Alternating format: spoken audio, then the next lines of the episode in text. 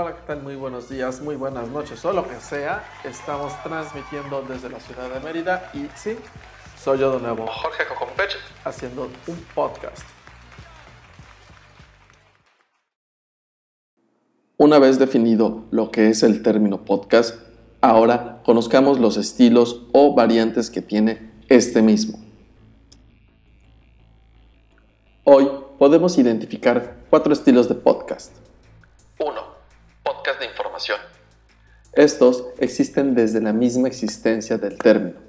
Valga la redundancia. Rompieron la regla porque el consumidor emitía su opinión al respecto.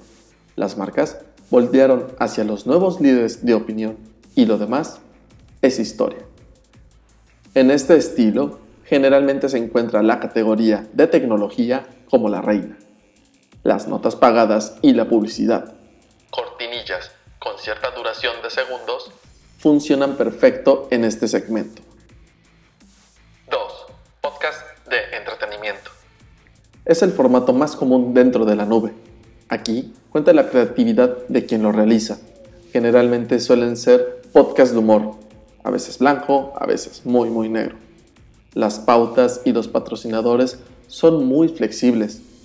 En este sentido, el guion juega un papel primordial para la ejecución de la estrategia que busca el patrocinador. 3. Podcast de formación. Es un nicho interesante.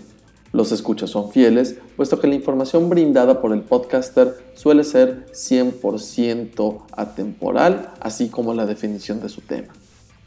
Son rentables en la medida del compromiso hecho por los emisores. Los patrocinadores suelen buscar gente con capacidades pedagógicas. 4. Podcast de persuasión. Este tipo de podcast está relacionado directamente en inculcar una idea. Piensa en términos políticos o religiosos. Su modelo de negocio está basado en el crowdfunding o financiación directa del beneficiario.